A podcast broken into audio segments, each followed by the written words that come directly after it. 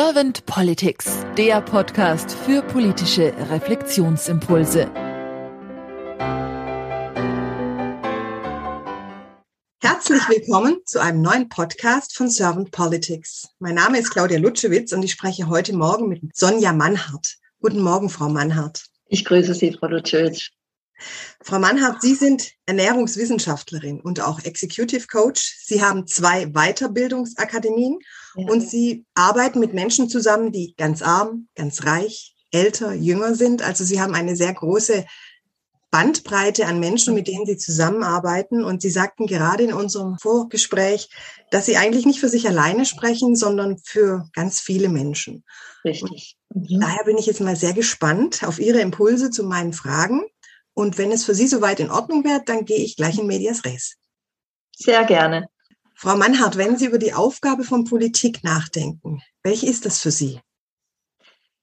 Wenn ich so an meine Arbeit denke und die Menschen, die zu mir kommen, dann möchte ich einen zentralen Aspekt rausgreifen und das ist der der Sicherheit. All das, was Menschen nicht in ihrer Hand sehen, wo sie nicht selbst ähm, für Sicherheit sorgen können, da sehe ich die Aufgabe der Politik, dafür Orientierung und einen Rahmen zu sorgen, dass sich Menschen äh, wieder sicher fühlen können. Warum komme ich da drauf? Ich denke, es ist die letzten paar Jahre sehr viel passiert was Menschen aus ihrem sicheren Leben rauskatapultiert hat. Es kommen dazu noch eigene persönliche Geschichten, die aus der Sicherheit herausführen. Und ich bemerke mit Schrecken, dass eben die Angst äh, um sich greift und das, was der Mensch einfach braucht, um ähm, gute Entscheidungen zu treffen, nämlich sich einigermaßen sicher zu fühlen, dass das ein bisschen bröckelt. Und wie nehmen Sie denn momentan die Politik wahr? Ein bisschen zaudernd, zurückhaltend, abwartend. Und ich denke, wir haben auf vielen, vielen Gebieten gar nicht so viel Zeit, wie, wie die Politik vielleicht denkt. Es sind große Herausforderungen da, sage ich mal, die gemanagt werden müssen, die angegangen werden müssen. Aber da bemerke ich einfach keine großartigen Änderungen. Was sind so Ihre Wünsche und Gedanken für die Politik der Zukunft? Was meinen Sie, was die Menschen auch brauchen und was darf die Politik in der Zukunft da ändern? Also wie gesagt, ähm, was sind die Grundbedürfnisse des Menschen? Das ist Essen, Schlafen, äh, ja, Essen, Schlafen, Trinken. Dann kommen die Sicherheitsbedürfnisse. Also jeder, der die Maslow'sche Bedürfnispyramide kennt, der weiß, wovon ich spreche. Aber wenn diese Basis schon nicht mehr richtig stimmt, ja, dann haben wir ein Problem. Also nichts ist mehr sicher. Wenn man früher einen Arbeitsplatz hatte, dann hatte man ihn für den Rest seines Lebens. Wenn man hart gearbeitet hat, dann war man relativ sicher, dass man auch die Rente gut überstanden hat.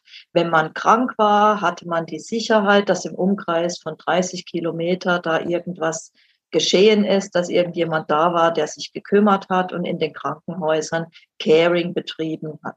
Wenn man eine Oma hatte, dann hatte die immer noch ein gutes Leben, wenn sie alt und gebrechlich und bedürftig war. Und all diese Dinge sehe ich bröckeln. Dadurch, dass ich einfach kranke, bedürftige, Menschen in Krisen sehen, Menschen in Konflikten sehen. Ich habe Einblick in private Haushalte bis ins Intimste der Menschen. Ich habe Einblick in die äh, Firmen, ja, und sehe, was da ist. Gestern hatte ich ein Coaching und ich habe gedacht, ich falle vom Glauben ab, was für Unternehmenspolitiken im Moment greifen und Menschen einfach nur noch ausbeuten. Und das finde ich, ähm, ja, es wäre an, an der Politik da endlich mal was zu tun. Auch was ich sehe, was im Untergrund an Kriminalität, an Lügen, an Betrügen einfach geduldet wird. Also da weiß ich nicht, wie wir da irgendwie rauskommen, wenn da nicht irgendwie mal eine Orientierung geschaffen wird. Weil sonst fühlt sich der Einzelne verpflichtet, selbst für Ruhe und Ordnung und Sicherheit zu sorgen. Und dann würde ich hier nicht mehr gern wohnen wollen. Ich habe dazu rausgehört, dass Ihnen auch sehr wichtig ist, also neben der Sicherheit, die sehr wichtig mhm. ist für den Einzelnen, dass diese Ehrlichkeit auch. Ja. Mhm. ja. Also es ist irgendwie ähm, gesellschaftsfähig geworden, andere zu betrügen, zu belügen, äh, Fake News zu, zu vertreiben, äh, andere über den Tisch zu ziehen, den eigenen Profit und diese Gier, die da ist, die erschreckt mich. Also wir hatten früher Gier und Maßlosigkeit als äh, ja, in der Tugendlehre, aber irgendwie von Tugenden und Kaufmannsehre und man geht miteinander anständig um irgendwie bröckelt das. Ja? Und es sieht vielleicht jeder in seinem Leben auch, was da alles passiert, was möglich ist. Ich hatte kurz vor kurzem einen Anruf, äh, wo mir irgendjemand wieder was per Telefon andrehen wollte. Und es kam mir so suspekt und unglaublich vor, was da mir angedreht werden wollte, dass ich sofort die Polizei angerufen habe, nachdem ich versucht habe, zurückzurufen und der Polizist hat mir gesagt, das haben sie täglich, aber diese Nummern gelten nur so lange, bis diese Leute auflegen und dann sind diese Spuren nicht mehr auffindbar. Das ist doch unglaublich, dass sowas in so einem Land passiert. Das ist nur ein Beispiel von Hunderttausenden, die ich erwähnen kann. Oder dass man ins Krankenhaus geht und nach vier Tagen entlassen ist, aber ähm, nicht das gemacht wird, was den Menschen in seinem Alltag wieder leistungsfähig macht. Also keine Anbindung an die äh, ambulanten Geschichten. Die Leute gehen teilweise ohne Labor nach Hause. Sie hatten keine Ernährungstherapie bekommen. Da denke ich mir, sag mal, was ist denn hier los? Gestern hatte ich jemanden, der kam ohne Laborzettel, äh, mit eigentlich was Profanem, sage ich jetzt mal, im Anbetracht der Fälle, die ich momentan zu managen habe. Also sie kam ohne Laborzettel, aber mit einem MRT. Und natürlich kam raus, ja, sie hat nichts, was man im MRT sehen könnte. Ja? Ähm, aber das war gar nicht das Thema, sondern da hat jemand am MRT einen Haufen Geld verdient, aber nicht das gemacht, was dieser Frau geholfen hätte. Und da fehlt komplett die Kontrolle. Ich bin nicht für Kontrolle, bin ich nicht. Wo Sicherheit ist, dann muss ich nicht kontrollieren. Wo ich mich verlassen kann, wo ich vertrauen kann, da muss ich nicht kontrollieren. Ja? Aber ich glaube, diese diese Grundsätze, die bröckeln. Also müssen wir wieder kontrollieren. Mhm.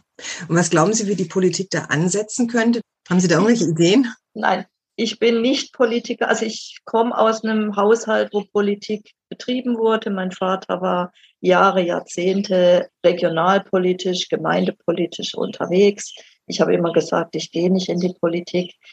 Das heißt, wenn ich Politiker wäre, hätte ich vielleicht Lösungen, aber ich bin nur im kleinsten und privatesten Politikerin, also vielleicht so eine Art Familienpolitikerin, dass ich der Großpolitik da mir nicht anmaßen möchte, da Ratschläge zu erteilen. Ich kann nur sagen, dass ich glaube, dass das politische Aufgaben wären, die angegangen werden müssen und nicht immer in die Zukunft geschoben werden.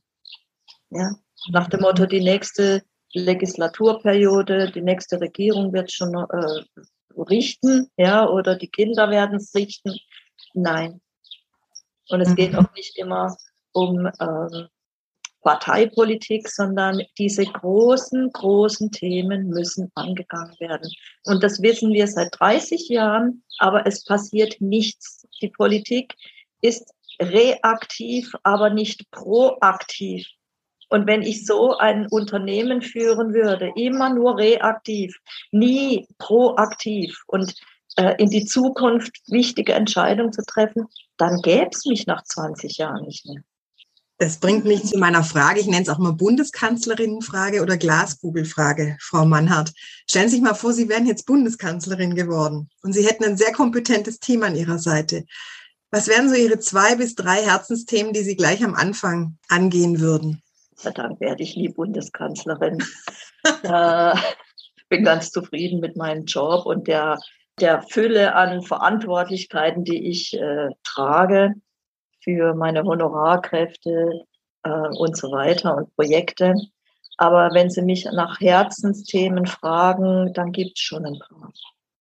Das Thema Gesundheitspolitik. Wie wollen wir behandelt werden, wenn wir krank und bedürftig sind?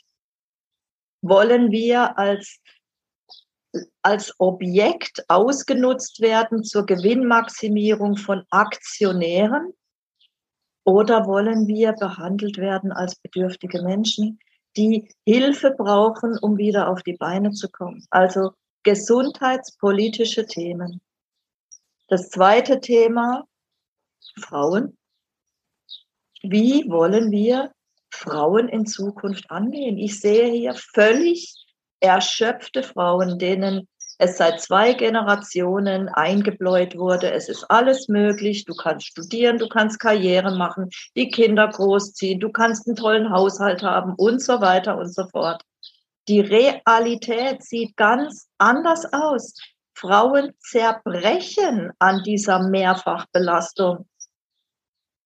Wollen wir solche Frauen und, und Alleinerziehende mit Kindern ja, also die Kinder großziehen lassen von Frauen, die einfach irgendwann nicht mehr können. Und ist es der Weg, Kinder, die so bedürftig sind, dass ihr Leben quasi sechs Jahre vorbestimmt, wie sie mal sein werden als kleine Persönlichkeiten, ja? Wollen wir die wirklich ernsthaft mit drei Monaten in Kitas tun, wo die Erzieherinnen jetzt schon heillos überlastet sind? Wollen wir das? Also ein bisschen mehr Familien- und Frauenpolitik erwarte ich. Und wie schützen wir Frauen? Diese Übergriffe, diese häusliche Gewalt, die ich jetzt merke in Corona-Zeiten, die erschreckt mich. Aber es passiert. Wie schützt man Kinder vor Armut? Es ist nicht so, dass diese Familien nicht wollen oder dumm sind oder faul sind, diese dummen, faulen Leute, die uns in, in irgendwelchen komischen Fernsehserien präsentiert werden, die sehe ich nicht. Ich sehe die Armut angekommen in der Mitte der Gesellschaft. Das sind Unternehmer, die, die jetzt in Corona gescheitert sind. Das sind Frauen, die durch eine, eine Scheidung vollkommen ins Nichts gefallen sind. Das sind Männer, die aufgrund von drei Scheidungen ja, jetzt am Ende sind mit ihren finanziellen Möglichkeiten. Das sind Alleinerziehende, die es einfach nicht mehr hinkriegen. Das sind Senioren und Familien rund um Senioren. Ein paar Millionen Leute sind in häuslicher Pflege. Wenn die, die Angehörigen wegfallen, dann kollabiert dieses System komplett. Und ich kenne viele Familien, die sich haushoch verschuldet haben, um die Oma jahrelang zu betreuen. Es gibt keinen Schutz für Selbstständige, wenn sie in die häusliche Pflege gehen. Und so weiter und so fort. Ich könnte tausend Themen, also es gibt nicht vier Herzensthemen, sondern für mich gibt es mittlerweile hunderte, ja, die angegangen werden müssen. Und zwar Schritt für Schritt abgearbeitet und nicht als Paket irgendwie vor sich hergetragen wie eine Monstranz. Ich danke Ihnen sehr für Ihre Einblicke, Frau Mannhardt. Und es bringt dann auch so auf den Boden der Tatsachen so schön zurück, wo man auch sieht, diese heile Welt, wie sie häufig im Fernsehen oder mhm. auch in den sozialen mhm. Medien manchmal beschrieben wird, dass sie doch eine ganz andere ist.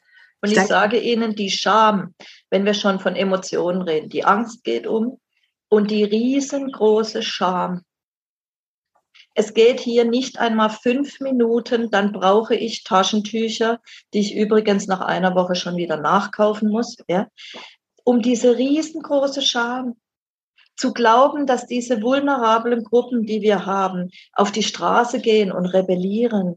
Das ist vielleicht noch ein Schutz der Politik, sonst wird sie sehen, mit welcher Masse sie eigentlich zu tun hat.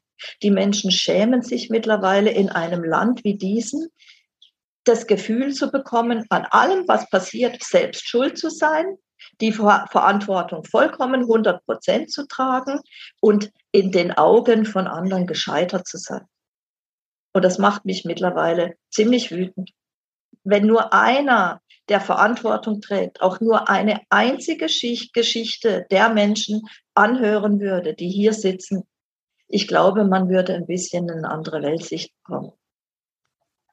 Dafür danke ich Ihnen auch, dass Sie diese Geschichten jetzt oder Informationen mit uns jetzt mhm. geteilt haben, dass Sie so ein bisschen aus Ihrem Tun und aus Ihrer Erfahrung berichtet haben, Frau Mannhardt. Ich finde das sehr wichtig und ich danke Ihnen ganz herzlich für Ihre Zeit, die Sie sich genommen haben. Ich weiß, es ist knapp und Sie haben dennoch diesen Podcast reingeschoben und haben es ermöglicht und dafür danke ich Ihnen wirklich von Herzen. Und ja, ich bin begeistert für Ihr Tun und für, für Ihren Einsatz und dann sage ich einfach mal Nochmal vielen herzlichen Dank. Passen Sie auf sich auf und bis bald. Ich danke Ihnen.